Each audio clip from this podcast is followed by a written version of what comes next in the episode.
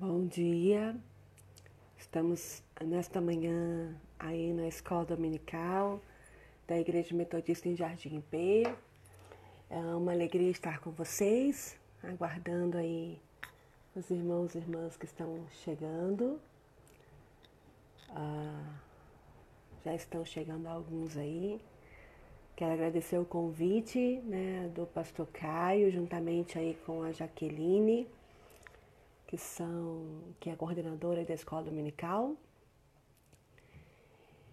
Agradecer o convite e a oportunidade de compartilharmos né, nesta manhã um pouquinho aí da palavra de Deus acerca de um tema tão importante que são os relacionamentos abusivos. Muito obrigada uh, pelo convite mais uma vez, viu? Obrigada pelo carinho, obrigada por esse espaço aí de compartilharmos juntos um pouquinho do que a Bíblia nos fala acerca deste, deste assunto, né? É, me senti um pouco desafiada, né, a falar sobre esse assunto, embora seja um tema que, querendo ou não, né, permeia as nossas relações e faz parte um pouco da nossa, da nossa vida no cotidiano não é um tema que eu estava acostumada, digamos assim, a preparar algum tipo de material. Mas me desafiei nessa semana corrida, né? A gente está uh, ah, trabalhando de casa e parece que, que o trabalho só aumenta, na verdade, né? Então eu me desafiei a, a preparar e compartilhar com vocês e conto com vocês também aí para a gente é, fazer desse espaço, desse tempo de uma hora, em um espaço produtivo. Então, vão colocando as contribuições, as perguntas também. eu vou começar nesse momento falando primeiro a respeito, definir, né, para a gente definir um pouquinho o que, que é relacionamento abusivo. Quando a gente pensa nessa palavra, a gente tende muitas vezes a limitar a algum tipo de, de abuso, né? É, graça e paz, pastor Caio. Já agradeci aqui, acho que você ainda não tinha entrado, mas muito obrigada aí pelo convite e que seja mesmo um tempo aí de, de bênção, né? É, e aí a gente às vezes precisa entender o que, que é esse relacionamento abusivo. Mas antes a gente entrar um pouquinho nesse assunto, né, começar a entender, conversar um pouquinho sobre isso, eu quero lhe convidar nesse momento a termos um tempo de oração, né? Feche seus olhos aí na sua casa mesmo, com toda a sua família. O Fábio, Fabiana, vou encontrar vocês também por aqui. Feche seus olhos e vamos falar com o nosso Deus, agradecendo a Ele por esta manhã, por este dia e pela oportunidade né, de falarmos com Ele, de sermos ministrados através também da palavra dele sobre esse assunto tão significativo e importante nos nossos dias. Ó Pai, nós te agradecemos, ó Deus, pela noite que tivemos de sono. Te agradecemos por mais um dia, pela oportunidade, ó Pai, de continuarmos nos reunindo enquanto igreja, ainda que à distância, ainda que, que usando as mídias digitais, ó Pai, mas somos gratos a Ti também por isso, ó Pai. Nós não podemos, neste momento, estarmos reunidos no espaço físico, mas ainda assim temos a oportunidade de compartilharmos por estes meios, ó Pai, da internet, que de alguma forma nos junta, nos une uns aos outros e umas às outras. Por isso, ó Pai, nesta manhã, mais uma vez nós te pedimos, fica conosco, continua ministrando aos nossos corações, às nossas vidas. Fala conosco, ó Pai, abre os nossos ouvidos, nossos olhos, ó Pai, para contemplarmos aquilo que o Senhor tem revelado a nós, ó Pai. E usa, Senhor, a minha vida como instrumento em tuas mãos, como sua filha, como sua serva, para anunciar aquilo que o Senhor deseja falar ao teu povo, Pai. Em nome de Jesus nós oramos. Amém. Irmãos e irmãs, a gente precisa primeiro responder uh, uma pergunta. O que seria relacionamento abusivo? Em resumo, né, para a gente não alongar muito, relacionamento abusivo é uma forma que uma pessoa usa para influenciar uma outra e logo cometer ali os abusos, seja ele emocional, físico, relacionados a outros temas e até mesmo religioso. É interessante a gente pensar aqui é, que esse relacionamento abusivo, no geral, ele acontece a partir de alguém que exerce algum tipo de influência sobre nós. Portanto, ele pode acontecer é, a partir de alguém que tem um vínculo muito próximo, né? De alguém da família, de um amigo, uma amiga. Ou ele também pode acontecer e surgir é, em nossas vidas a partir de pessoas que nós de alguma forma idealizamos, nutrimos por ela algum tipo de referencial e ela então é, exerce alguma forma de abuso sobre nós, fazendo um mau uso da influência que ela tem sobre as nossas vidas. E logo que isso é, é, é óbvio, né? Que isso não acontece é, com todas as pessoas. Porque existem algumas pessoas que têm um, que é um pouco mais frágil, que mesmo que outras que tenham uma certa influência, né? É, tentem né, dominar ou, ou, ou exercer esse relacionamento abusivo sobre ela, essas pessoas vão ter uma certa resistência. Entretanto, outras que já têm uma tendência a uma dependência emocional, né, a ser um pouco mais suscetível a, a, a voz mais forte, a não ter um, uma personalidade muito bem definida, muito bem formada, essas pessoas automaticamente têm mais facilidade né, de se deixar levar por aquele que exerce esse relacionamento abusivo. A Bíblia, ela nos apresenta aí é, algumas, algumas personagens, algumas histórias, né? Que de alguma forma retratam isso pra gente. Oi, Vadimilson, muito obrigada. Bom, bom te encontrar por aqui, né? E muito obrigada aí pelas instruções, viu? Segui direitinho, deu certo. e aí a gente vai encontrar então aqui na, nas escrituras um pouquinho aí dessas histórias, né? Que que de alguma forma nos ajudam a entender um pouco desse relacionamento abusivo. O primeiro dele está em Gênesis 16, uh, do versículo 1 ao versículo 3, que é a história de H. Gênesis 16, você está com a sua Bíblia aí, já marca aí também. Do versículo 1 ao versículo 3. H era serva de Sara e Abraão.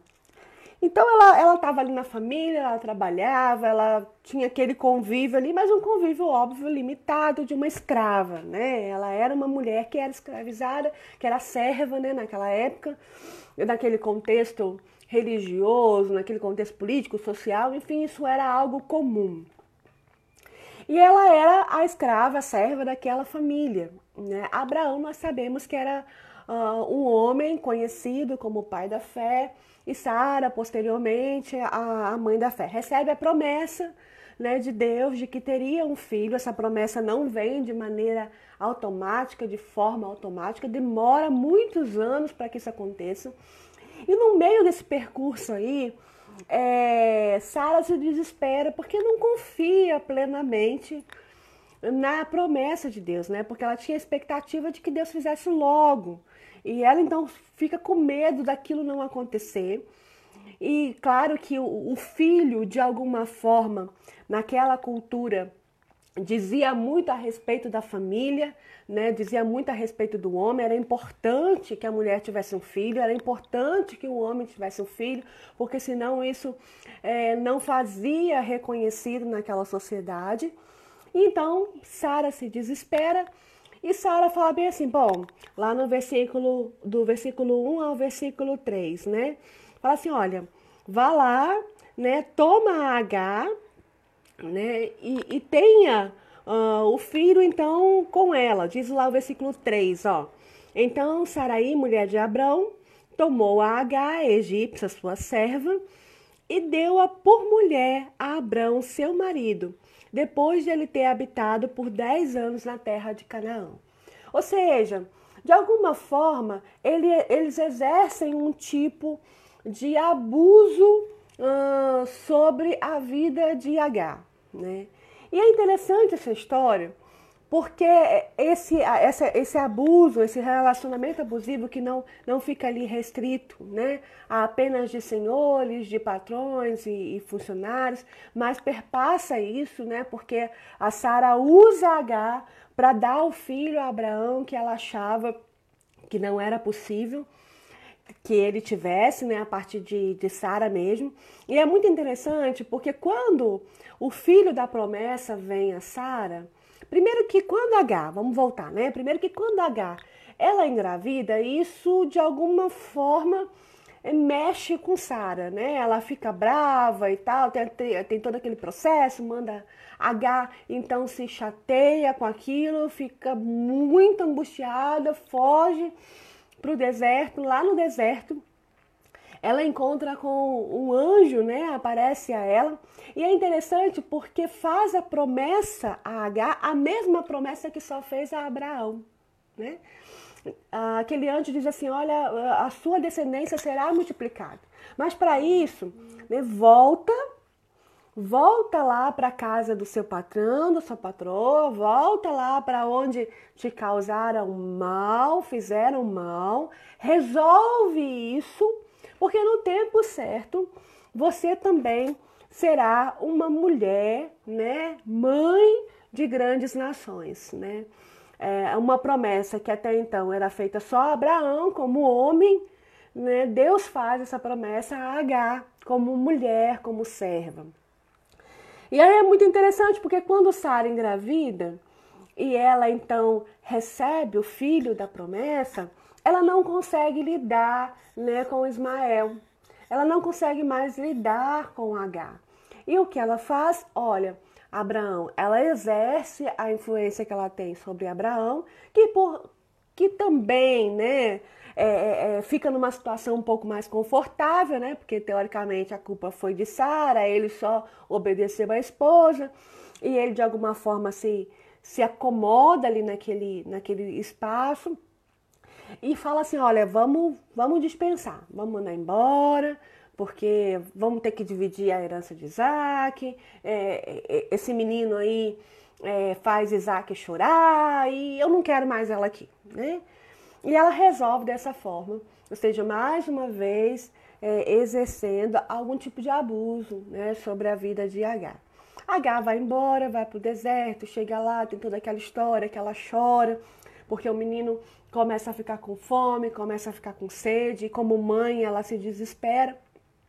E é nesse momento que o anjo aparece novamente dizendo: agora é o tempo de você ir, né? E você fazer a sua, a sua descendência.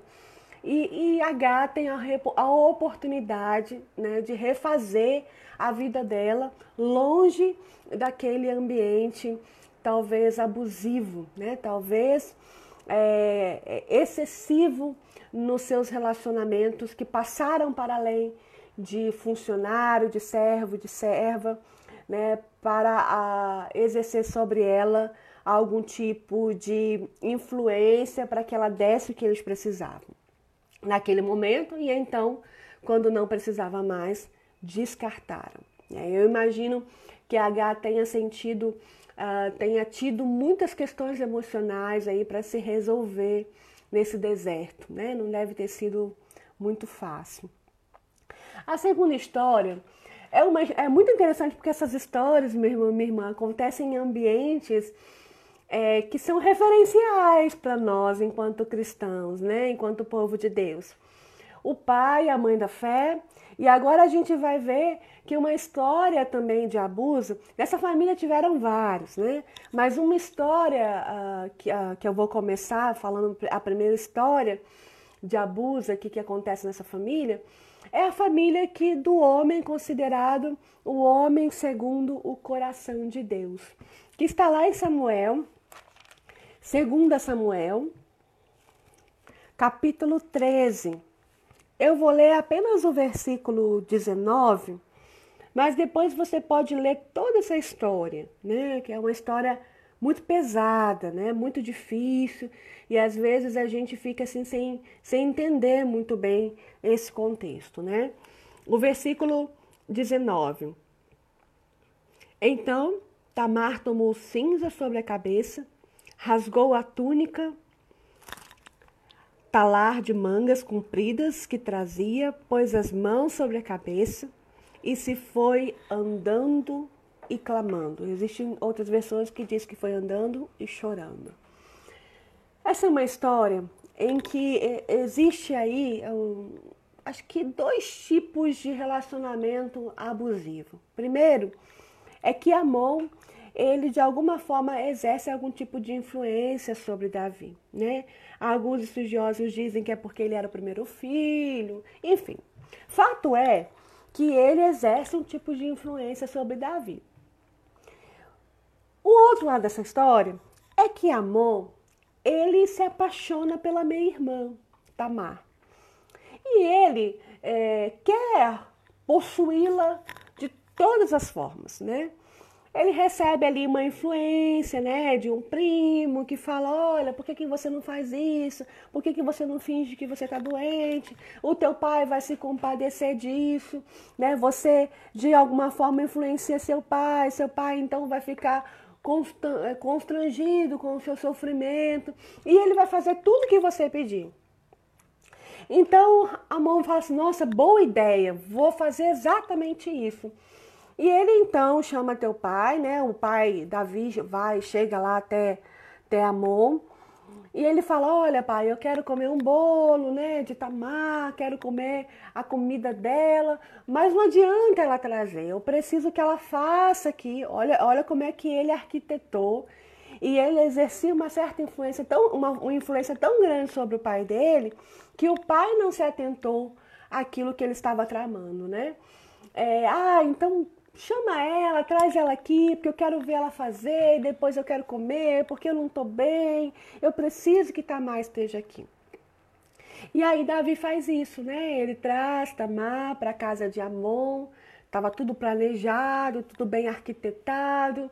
E quando Tamar vai servir ele, ele manda lá os servos saírem e tal, e ele abusa da irmã. O desespero de Tamar, gente, é tão grande que ela diz assim: olha, Casa comigo, casa comigo, porque aí resolve meu problema.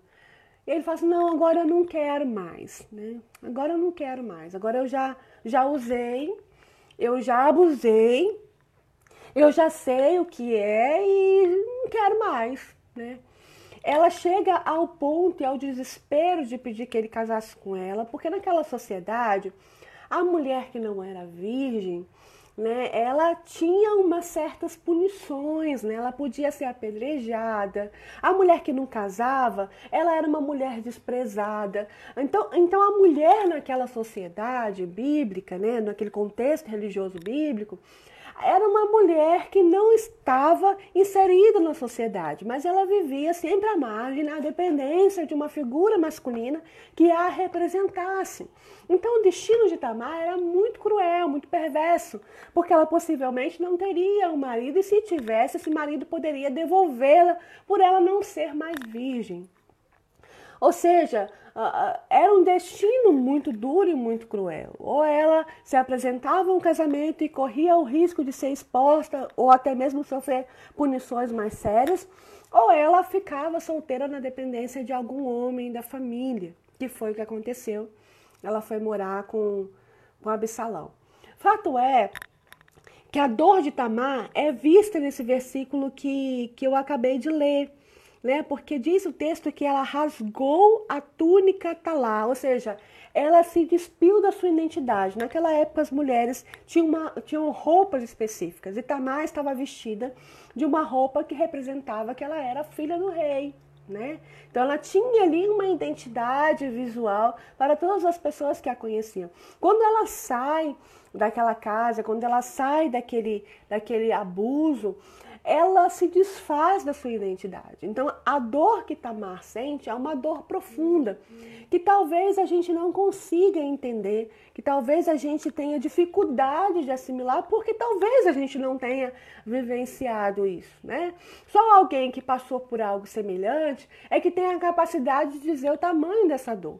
Então, eu não posso dizer que isso é simples, que a pessoa precisa superar, que ela precisa avançar, que ela precisa se libertar daquilo com, com uma facilidade que talvez eu considere né? Mas a gente não pode assimilar e dizer, eu não posso, né, no, na minha perspectiva, que aquilo é simples, porque eu não vivenciei isso. Então a gente encontra nesse texto bíblico que a dor que Tamar sente é tão intensa que ela se desfaz da sua identidade. Né? Ela se desfaz daquilo que a identifica. E ela coloca cinza sobre a cabeça como um sinal de luto, né? E ela sai andando, clamando e chorando. Alguns estudiosos não se fala muito mais em Tamar depois, né, na, na Bíblia, mas alguns estudiosos dizem que ela vai morar com Absalão e por ali ela fica. Ou seja, ela não casou, ela não constituiu família, ela possivelmente não, não tenha tido filhos, filhas, e ficou ali na dependência do irmão uh, o resto né, das suas vidas, é, tendo que viver é, sobre essa dependência, já que ela não teve a oportunidade de ter uma vida, de reconstruir uma vida por conta do abuso e desse relacionamento abusivo que de alguma forma a mão também exercia sobre a vida dela e sobre a vida do próprio Davi, né? É, essa história continua, né? Absalão fica com raiva, mata Amon. Entretanto, a gente sabe muito bem que o desejo de Absalão ali não era só se vingar de Tamar, ele queria, na verdade, o trono. Existia né, um sistema de poder aí por trás dessa, dessa relação entre irmãos. Então, há, há uma questão aí bem mais complexa, né? É, que vem com a desculpa de se vingar de Tamar, mas na verdade o desejo era, era o trono, né? Ou seja, a mulher né, abandonada, largada e ainda sendo usada como desculpa para aquele irmão que queria, na verdade, o trono. Enfim, é uma história bem, bem complexa. Depois, o terceiro exemplo de, de abuso, que aí eu vou trabalhar mais nessa vertente do abuso emocional, é o que está em 1 Samuel, capítulo 20, o versículo 30, eu vou ler apenas, tá? Capítulo 20, versículo 30, que diz assim: Então se acendeu a ira de Saul contra Jonas e disse-lhe: filho de mulher perversa e rebelde. Não o filho de Jessé para a vergonha tua ou para a vergonha do recato da tua mãe. Vamos lá. Saul estava bravo com Jonas, que era seu filho, porque Jonatas tinha uma certa afeição, né, um relacionamento muito próximo a Davi. E Davi era inimigo de Saul. E como Saul não conseguia lidar com isso, o que ele faz? Ele exerce um tipo de abuso emocional sobre seu filho.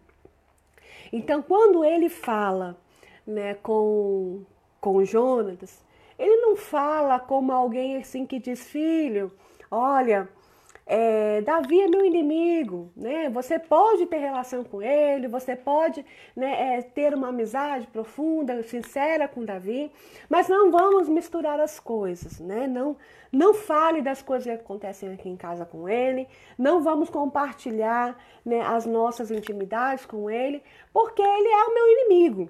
Enfim, ele poderia ter falado dessa forma. Mas veja que Saul ele se aproveita da autoridade que ele tem sobre o filho, né, como pai, e naquela cultura a paternidade era passivo, né, o que o pai falava é, tinha poder, uh, porque é uma cultura extremamente machista, em que excluía a mulher de todo o processo de, de educação e formação, embora fosse a mulher quem fizesse né, todo esse processo, enfim né? A mulher que estivesse próxima à criança, a mulher que estivesse ah, nesse processo todo da formação até se tornar adulto, enfim, ah, o homem exercia esse poder de influência muito maior. E ele aproveita dessa influência que ele tem e ele exerce sobre Jonas, ah, abusando emocionalmente do seu filho. Né? Ele fala, é, insultando é, Jonas, Jonatas, né? Por, ser, por ter escolhido a ficar ao lado de Davi, e isso se torna inconcebível para ele. Se torna inconcebível para ele ele de alguma forma amaldiçoa o nascimento do filho. Olha como isso é sério, né? Porque às vezes, né, a gente fica bravo, irado, enquanto pai ou mãe, e aí enquanto filho eu também vivenciei isso. E aí acaba se falando, né, coisas que talvez não quisesse dizer.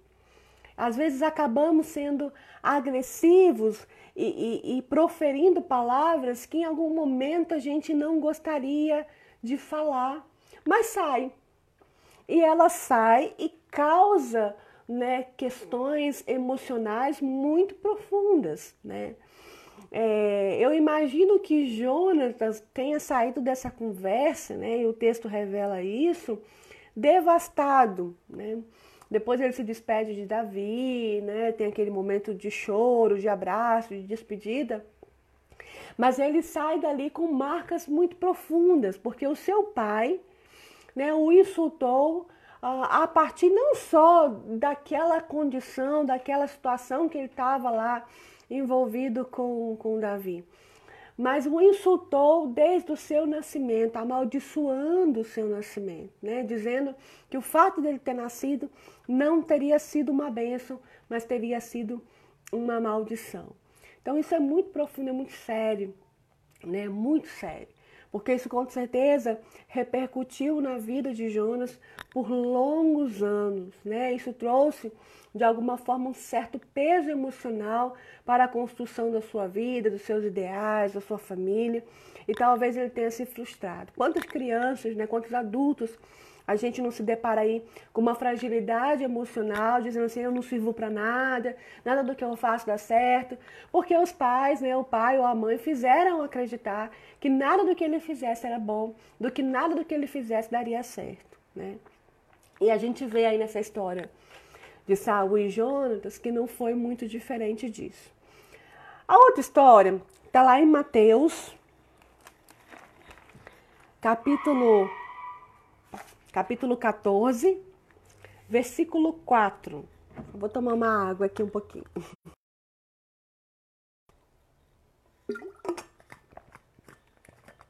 Mateus 14, versículo 4, que diz assim: Pois João lhe dizia: Não te é lícito possuí-la.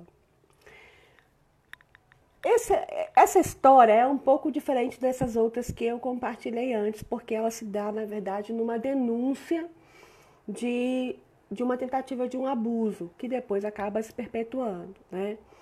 Uh, João Batista, ele percebeu que havia uma tentativa de enxerto, incesto de Herodes, né? porque ele queria possuir Herodias que era uma irmã, que era sua irmã por parte de pai. Né? Ou seja, bem semelhante à história lá de, de Tamar. E João Batista, ele denuncia isso. Né? Ele fala, não é certo o que você está tentando fazer. Quando ele denuncia isso, Herodes se ira contra João Batista, né?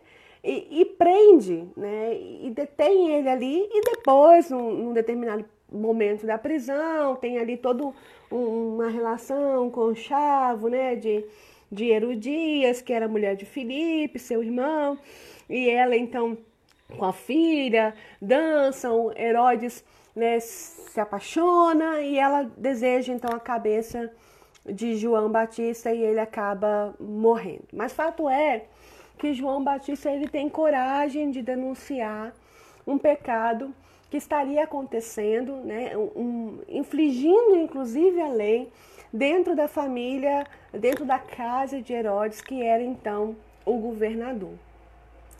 E aí a gente se depara né, com um desafio semelhante, muitas vezes, ao de João Batista, né? A sermos aqueles e aquelas que não se conformam com esse tipo de abuso, seja ele físico, né, seja ele emocional, seja ele político ou até mesmo religioso, e a gente denuncia. Né? Enquanto voz profética, a gente denuncia.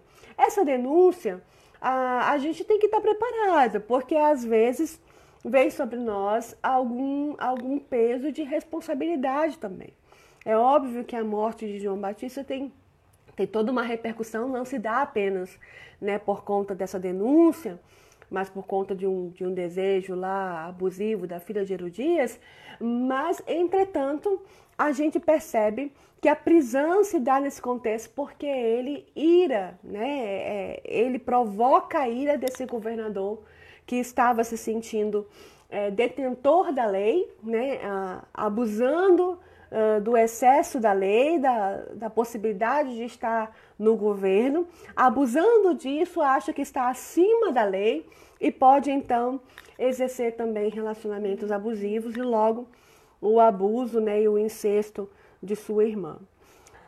O último texto que eu vou compartilhar aqui para gente abrir, caso alguém tenha alguma pergunta e a gente ir conversando um pouquinho sobre tudo isso, está em 1 Pedro, capítulo 5, o versículo 1 e o versi ao versículo 3, né? Um texto um pouco mais comprido, Uh, todos esses textos são importantes ler eles no contexto completo, né? Estou lendo apenas um versículo porque a gente está aqui é, na internet, é, é, a gente precisa ser mais resumidos, né? Mas você pode ler depois todo o capítulo, né? Tanto de Gênesis 16, a história é comprida, vai até, se não me engano, o capítulo 22 de Gênesis. Depois lá Segunda Samuel, é importante você ler todo o capítulo 13, que vai retratar ali toda a história. Primeira Samuel, é importante você ler ali toda a história né, de, de Jonas, de Davi, mas leia especialmente o capítulo 20 aí, que vai trazer todo esse contexto dessa história. E depois também o capítulo 14 de, de Mateus, né, para você entender essa denúncia e por que, que se dá todo esse processo aí de João Batista.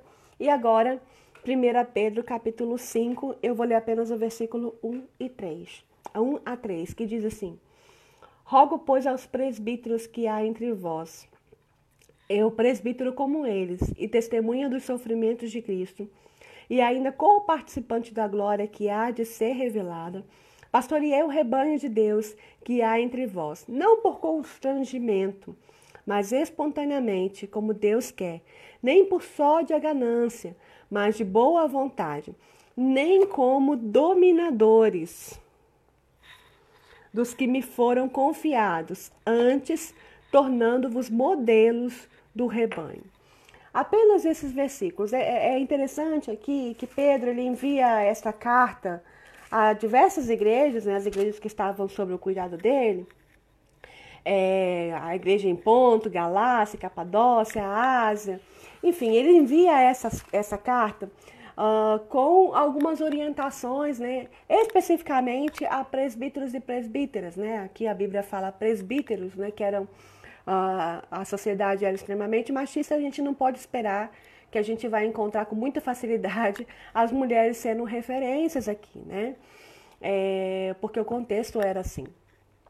Mas ele envia essa carta orientando a esses líderes da igreja né, para que tivessem um certo um comportamento. Ele dá aqui algumas dicas de como eles deveriam se comportar, né, que eles fossem testemunha dos sofrimentos de Cristo, ou seja, que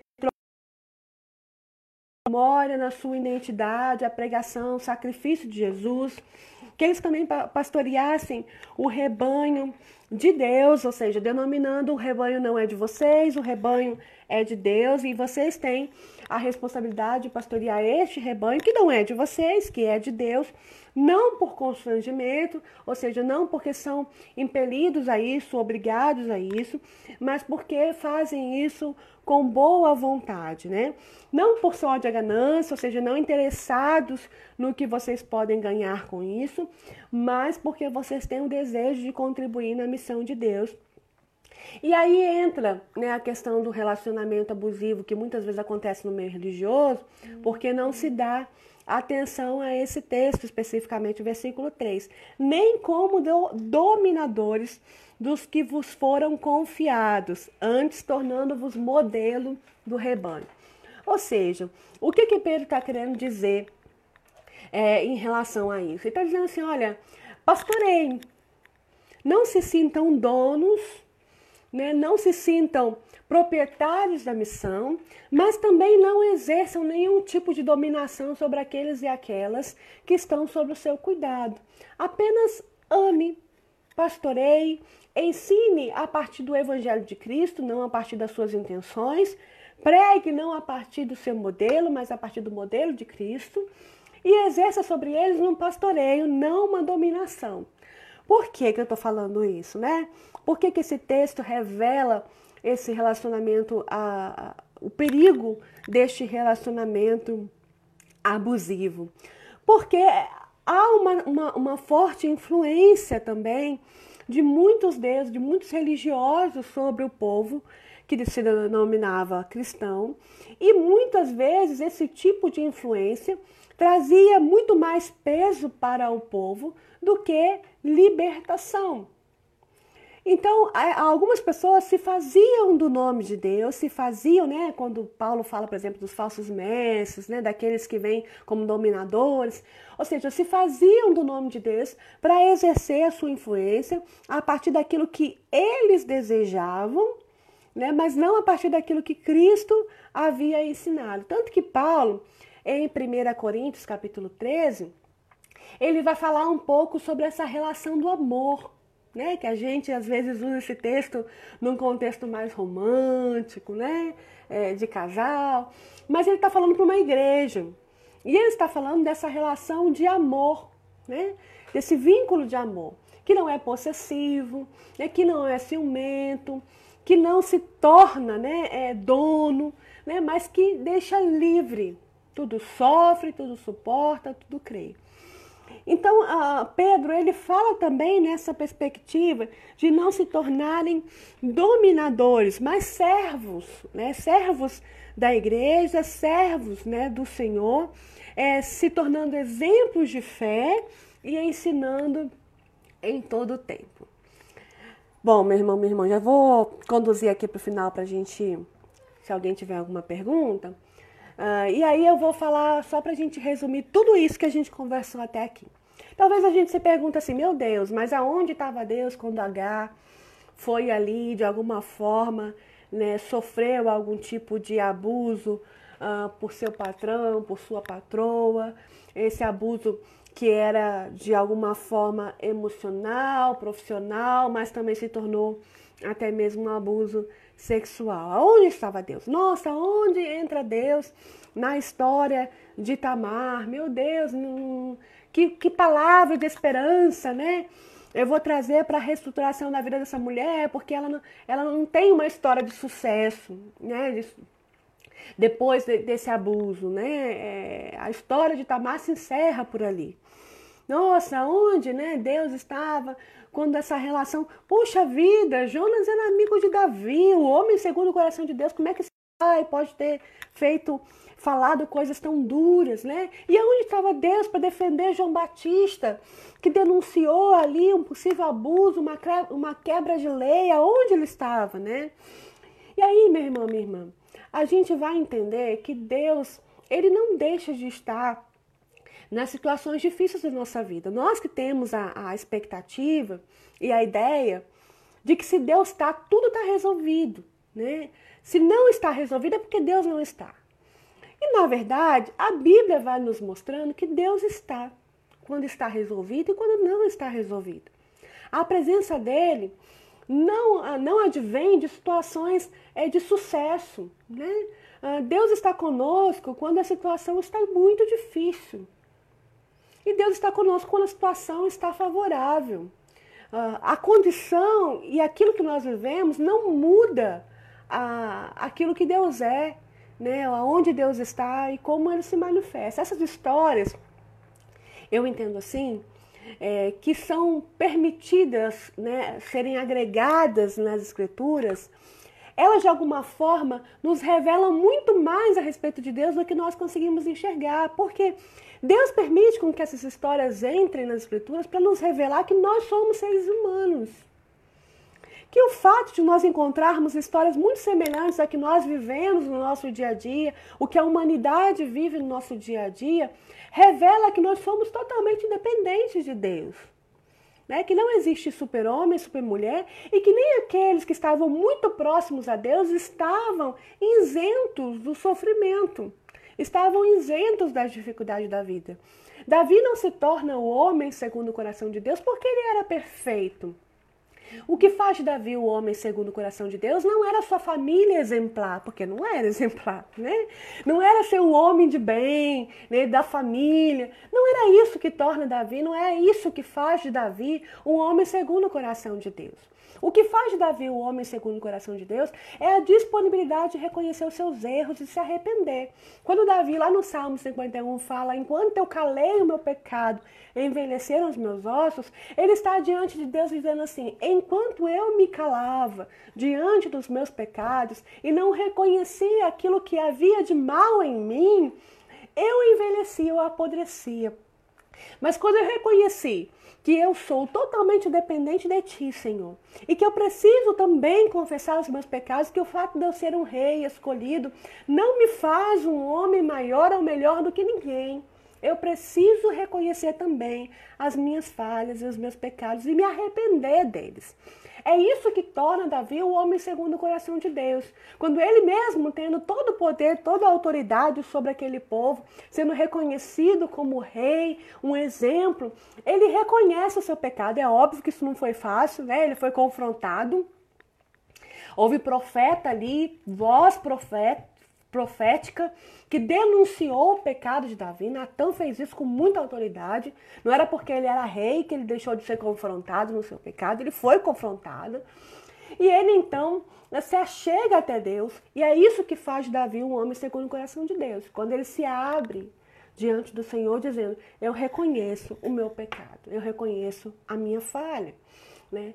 E isso não muda a história de Davi. Né? A Bíblia não mudou por, porque Davi se arrependeu. A história dele está aí. Né? A família dele está aí escrita né? para que a gente possa entender que isso de alguma forma nos identifica. Nós nos aproximamos com essas pessoas da Bíblia. Isso nos faz, nos, nos torna mais, mais próximos de Deus e mais fácil também o nosso caminho de nos achegarmos a Deus pelo perdão, pelo arrependimento.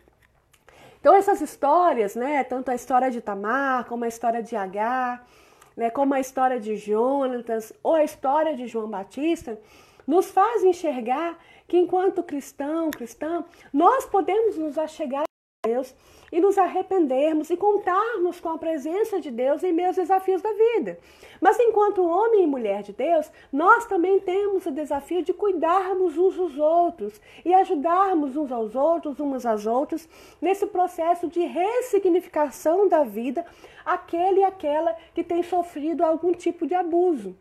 Né? Aquele e aquela que de alguma forma tem vivenciado em sua vida algum tipo de abuso. Nós não podemos minimizar essas dores, meu irmão, minha irmã, e dizer assim: ah, mas isso é insignificante, vai para sua casa, que besteira, isso não é nada, né? Sem nos atentarmos ao sofrimento daquele e daquela que está de alguma forma nos revelando a sua dor. Né? Se ela está compartilhando a sua dor, é porque ela precisa de cuidado, ela necessita de alguém que a cuide dela, que ame dela, a ela. E por fim, né, é, é, é, muito interessante esse texto de Pedro, porque ele, ele meio que fecha tudo isso, né, porque essa responsabilidade não é só uma responsabilidade pastoral, embora seja dirigido aqui a presbíteros, né, mas na verdade Pedro está se dirigindo a líderes da igreja, e, e ele fala dessa responsabilidade, desse pastoreio, desse cuidado, é, sem causar dominação, sem exercer algum tipo de domínio, mas um cuidado que leva à libertação, um cuidado que leva à saúde de todo o rebanho. Né? E, e esse âmbito, se a gente tem aí um perigo nesse relacionamento abusivo que se dá no físico, que às vezes acontece também na igreja, né? acontece na casa do irmão, da irmã da igreja, né? acontece em ambientes que às vezes a gente desacredita, mas são reais, né? e a gente precisa ter muita atenção enquanto povo de Deus em relação a isso, estarmos abertos a, a sabermos o momento certo também de não só aconselhar, mas também ser voz ativa na denúncia e dizer assim: olha, você precisa denunciar, você não pode continuar expondo essa criança, esse jovem, esse adolescente a abusos tão violentos, né? Ou a esta mulher a, a um abuso violento. Acho que às vezes nós é, passamos muita mão na cabeça porque a gente vai por aquele viés, ah, vamos orar que vai passar. Muitas mulheres têm morrido. No seio da igreja por conta desse tipo de, de orientação. Ah, você precisa acalmar o seu marido, vai para casa, acalma ele, ora por ele. Ah, você tem que tolerar, ele precisa te bater, você precisa aguentar, porque é assim que Deus quer. Não, Deus não quer nada disso. Né? Deus não quer nada disso. E João Batista nos prova isso, né? Que ele denunciou, ele não se acovardou, ele falou, ele expôs né, tornou público aquilo que estava sendo feito de errado dentro da casa do próprio governador. Então, meu irmão, minha irmã, nós não podemos também é, usar esse tipo de discurso, né? Há também aquele abuso emocional que às vezes se exerce sobre o outro, né, que percebe que é um pouco mais frágil e se usa como dominador. Olha, eu quero que você faz isso, eu quero que você faz aquilo. Na hora que eu não quero mais, eu te descarto e eu não me importo mais com, com o sentimento daquela pessoa. Mas há também algo muito perigoso que é também o, o relacionamento abusivo religioso, né? Que é quando nós é, que estamos liderando a igreja, sabemos a fragilidade de alguém e de alguma forma exercemos uh, o nossa, a nossa autoridade para dominar, né, para escravizar aquela pessoa. Com coisas simples, do tipo, ah, se você for sair, você tem que me dizer o que, que você vai fazer para eu poder autorizar ou não. É, no passado existia muito mais isso do que no presente né, houve-se né, um momento da, da história, hoje talvez a gente esteja lidando com outros tipos de, de abuso, mas houve no passado uma época em que algumas pessoas tinham que perguntar para o pastor, para a pastora, para o líder, né, se ela podia ir com aquela roupa, se ela não podia ir com aquela roupa, se aquela roupa era de crente, se não era de crente. Enfim, são coisas simples, mas são coisas que de alguma forma exercem uma dominação. E aí a responsabilidade também é grande, né? Porque se nós ainda usamos o nome de Deus para exercer esse tipo de influência sobre uma pessoa, a gente está, de alguma forma, fazendo mau uso, né? Como Pedro fala aqui, do nosso espaço de liderança no meio da igreja. E não estamos é, ensinando, anunciando o evangelho de Cristo, mas estamos nos fazendo dominadores de pessoas, né? Porque Cristo ele liberta. Vamos pensar aqui, meu irmão, minha irmã, que Jesus ele apresenta uma condição, se, né? Se você quiser, você toma cruz, venha após mim, negue-se a si mesmo, dia após dia. Então, assim, se se você quiser, né, vem junto a mim, né? Jesus apresenta sempre essa condição. Se você abrir a porta, eu entrarei e cearei contigo. Entretanto, ah, no nosso tempo hoje, ah, há uma religiosidade, né? Uma irmã colocou aqui, é verdade, né? Uma religiosidade que exerce com, com poder que se torna um pecado terrível mesmo né? Porque a gente não, não apresenta essa possibilidade da pessoa aceitar ou não, a gente impõe e a gente impõe sobre ela usando o artifício do pecado. Você tem que me obedecer, porque se você não concordar com o que eu estou dizendo, você está se rebelando contra a sua autoridade. E eu sou, sou, eu sou a autoridade sobre a sua vida, você tem que fazer exatamente o que eu estou te dizendo. Isso é muito perigoso. Por quê? Por que, que é perigoso? Primeiro, que a gente não, em qualquer, em quaisquer circunstância, a gente não deve né, exercer esse tipo de, de artifício sobre ninguém. Né? Ainda que a gente tenha boa intenção, ainda que a nossa forma de liderança, de pastoreio, de cuidado seja bom, isso se torna muito terrível, porque gera naquela outra pessoa que de repente já tem uma tendência emocional mais fragilizada, uma certa dependência. Então, tudo que ela for fazer, ela vai se tornar dependente de você. Automaticamente, você vai ter uma responsabilidade dupla. Uma responsabilidade sobre os seus atos e uma responsabilidade sobre o ato daquele e daquela que você exerce ali o poder de dizer o que ela deve e o que ela não deve fazer. Além disso, a gente pode gerar naquela pessoa uma identificação de Deus a partir do nosso jeito de agir. E ela começa a ter medo de Deus ao invés de se aproximar de Deus. Porque se eu fizer aquilo, Deus vai me castigar. Porque se eu falar daquele jeito, Deus vai me castigar. E às vezes são coisas que não são impostas na Bíblia e não trazem na Bíblia a fala de Deus, são a fala de líderes né, que se tornam, que se tomam como nome de Deus para poder de alguma forma exercer esse poder sobre a comunidade. Porque é muito mais fácil você pastorear um povo preso do que pastorear um povo livre. Né? O povo livre traz uh, muitos desafios, né? Muitas, muitos questionamentos, né? Você tem que ficar explicando o tempo todo, você tem que ensinar o tempo todo, mas é isso que Jesus faz. É isso que Jesus faz, né? É isso que os apóstolos fazem. Eles ensinam o tempo todo, enviam cartas o tempo todo, ensinando a igreja a respeito do mesmo assunto várias vezes.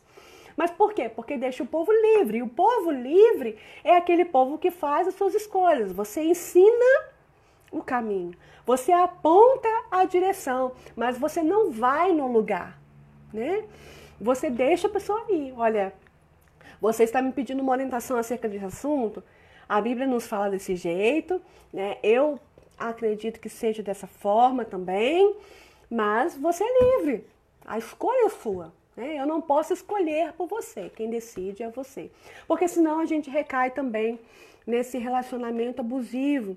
E isso é muito sério, meu irmão, minha irmã. Porque uma vez, já estou encerrando, conversando com uma amiga que era que ela estava, estava fazendo psicologia na época, eu fazia teologia, ela fazia psicologia. E ela conversando com a gente, falando que a pesquisa dela era em manicômios, né, em lugares onde estavam pessoas que tinham que estavam muito debilitadas emocionalmente. E ela disse que cerca de 60% das pessoas que estavam internadas lá estavam internadas por conta do fanatismo religioso, ou seja, fruto do abuso emocional religioso que muitas pessoas exerceram sobre aquelas pessoas que não conseguiram administrar, que não conseguiam se libertar daquilo e se aprofundaram no fanatismo tão extremo que acabaram para, uh, indo a este lugar para um tratamento mais profundo, psiquiátrico, enfim. Eu já tive a oportunidade, uh, uma péssima oportunidade, na verdade, né? não, foi nada agradável, de num encontro uh, perceber, lidar com uma situação assim de uma menina adolescente que havia vindo de um outro encontro, que tinha ficado lá uma semana num, num processo lá de, desse tipo, assim, do tipo, você não pode fazer nada que eu não fale para você fazer, você tem que me obedecer, você tem que é, é, exercer tudo aquilo que eu, que eu te disser. E essa menina estava completamente desequilibrada emocionalmente, muito confusa, né, é, a respeito de Deus, ela, ela oscilava, ela abraçava o namorado, daí a pouco ela empurrava, dizendo que aquilo era prazer da carne, que ela não podia encostar nele. Ela estava completamente, completamente desestabilizada, a ponto da gente ali, eu era pastora, tinha outros pastores, pastoras também, de terem que ligar para o pastor daquela menina, via o pai, a mãe, e a gente vê ali o namorado, os pais chorando, né, por conta da situação que aquela menina estava. Possivelmente era alguém que já tinha uma certa fragilidade, que foi para esse momento lá, para esse encontro, em que as pessoas é, reagiram como dominadores sobre aquela, aqueles adolescentes. Né? A adolescência já é um, um tempo complicado e aquela menina então se viu numa condição muito complicada. Eu não sei o que aconteceu depois, se ela teve um tratamento psicológico mais profundo, mas fato é que é uma situação muito difícil. Portanto, qualquer tipo de relacionamento abusivo né, não nos leva a uma vida saudável. Jesus sempre nos apresentou a possibilidade de um relacionamento saudável, né? E que nós possamos então seguir o exemplo de Cristo, né? E apresentarmos também uns aos outros, umas às outras, a possibilidade de vivermos relacionamentos saudáveis, seja relacionamento familiar, dentro da nossa casa, uns com os outros, umas com as outras, né? e se for necessário, a denúncia, né? e sermos então igreja que apoia né, que abraça, que acolhe aquele e aquela que denunciou e também aquele que foi denunciado, porque também precisa de cuidado, mas que a gente também não haja com opressão sobre aquele que denunciou, aquela que denunciou. Uh, sermos né, um povo de Deus que, que anuncia uh, o Evangelho de Cristo, né, a partir das experiências e do Evangelho de Cristo. É verdade, minha irmã, você colocou aí um ponto bem interessante que eu não, não tinha relacionado aqui, mas as amizades também. Né? As amizades também podem se tornar um relacionamento obsessivo, né? uma dependência emocional muito grande. Existem amigos e amigas que se tornam verdadeiros donos né? e donas. Também agem como muito semelhante a esse a esse abuso é religioso que eu disse, né? Agem como donos, dizendo o que devem fazer, o que não devem fazer. E essas pessoas às vezes não conseguem se libertar desse tipo de amizade, desse tipo de relacionamento, uhum. né? E se torna muito, muito difícil, né? Uh, por isso que é importante entendermos aí enquanto pessoa, se eu estou de repente é, me envolvendo num relacionamento é, de dependência emocional, se eu estou envolvida num relacionamento abusivo, a buscar ajuda para me libertar daquilo, né? A ter coragem de dizer não, a ter coragem de sair daquela, daquele relacionamento abusivo, ou até mesmo se eu sou aquela pessoa que estou exercendo um tipo de relacionamento abusivo, também buscar um tratamento para que eu possa também entender que eu não me faço, né, que eu não sou uma pessoa, que eu não, que eu não me torno mais quando eu exerço esse tipo de opressão, esse tipo de abuso sobre qualquer pessoa que seja. Que possamos então buscar o relacionamento que Cristo nos apresenta, né? um relacionamento saudável em todas as esferas, seja na nossa saúde emocional, seja no nosso relacionamento familiar, seja no nosso relacionamento da igreja, seja nos nossos relacionamentos né, de amizade, que nós possamos partir a partir da perspectiva de Cristo, daquilo que o próprio Evangelho nos anuncia. Amém? Alguém tem alguma pergunta para gente encerrar aqui, porque eu acho que eu falei demais.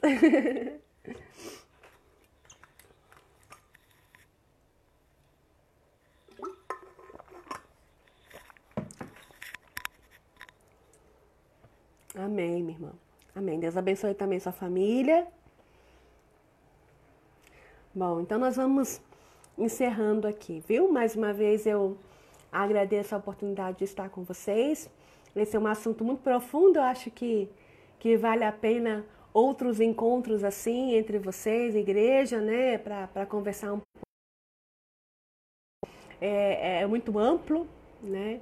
Mas que Deus continue aí abençoando a vida de vocês, né? E eu quero só concluir aqui dizendo que essas histórias que a gente encontra na Bíblia, né, e que às vezes são pesadas, porque se vocês forem ler aí depois o, o abuso de Tamar, o estupro né, de Tamar, você vai ver que é um texto muito pesado. Essas histórias de violência, essas histórias de, de dores muito intensas, né?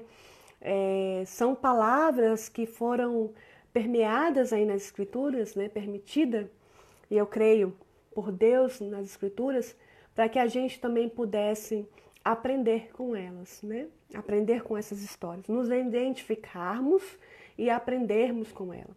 Mas acima de tudo, meu irmão, minha irmã, eu quero te dizer que Deus, e aí por experiência própria, que Deus não se afasta de nós, né, em nenhum momento. Deus está sempre conosco. Deus está sempre conosco. Deus esteve com Tamar, Deus esteve com Agar, Deus esteve com Jonas, Deus esteve com João Batista, Deus esteve com as igrejas e com Pedro quando escreve essa carta, assim como Ele está conosco também em todo o tempo. Se você está passando por quaisquer uma dessas situações difíceis, né, abusivas, de relacionamento terrível, saiba que Deus está com você, Deus não, não te abandonou. Né? Você pode estar passando dias de muita dor, de muita angústia, de muito choro, mas isso não te distancia de Deus. Deus está com você também, no seu choro, na sua dor, na sua angústia, renovando a esperança da vida, porque é possível continuarmos caminhando apesar dos nossos sofrimentos. Então, que Deus continue com a sua vida, com a sua família. Mais uma vez, eu, eu agradeço né, pela oportunidade de partilhar uh, um pouco deste assunto com vocês, mas que Deus continue abençoando sua casa, seu lar, né, a sua igreja e que nós possamos nos tornar aí agentes né, do Evangelho de Cristo a cada dia mais. Agradeço mais uma vez aos irmãos e irmãs por esta oportunidade e agradeço aí também ao pastor Caio por, a, por esta oportunidade de compartilharmos acerca deste assunto.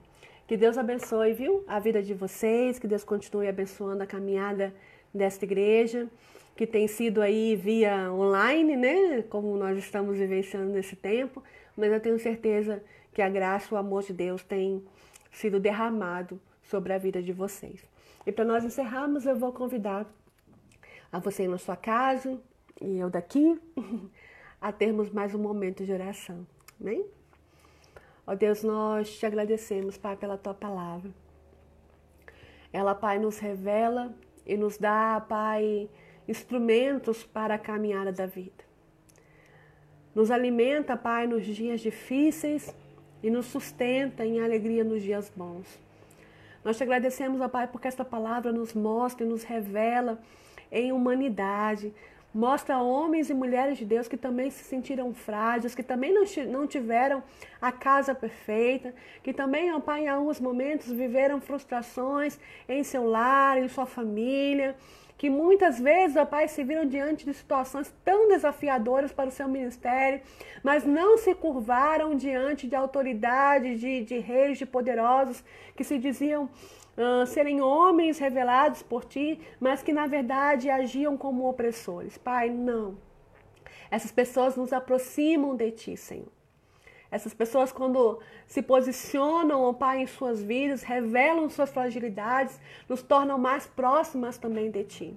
Dizendo que nós também temos é, problemas, nós também temos dificuldades em nossas casas. Talvez muitos de nós, ó Pai, hoje estejamos vivendo situações semelhantes a que narramos aqui, mas também a Tua palavra nos alimenta de esperança, da expectativa de ressignificarmos a nossa vida, de termos a possibilidade do arrependimento, de restaurarmos os nossos laços, de revermos as nossas alianças e caminharmos prontamente contigo, ó Pai.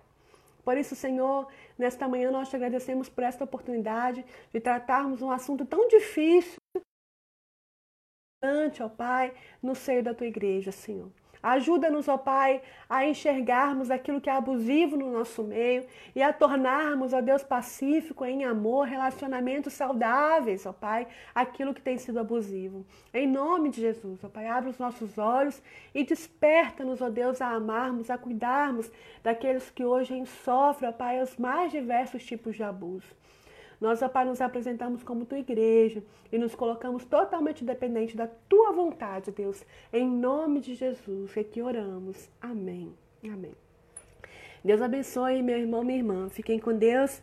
Mais uma vez agradeço a oportunidade de estar com vocês. Deus te abençoe, meu irmão. Amém. Muito obrigada. Muito obrigada. Muito bom estar com vocês. Graças a Deus que esta tenha sido que, que este tenha sido um tempo proveitoso. Deus abençoe vocês também, viu? Fiquem com Deus.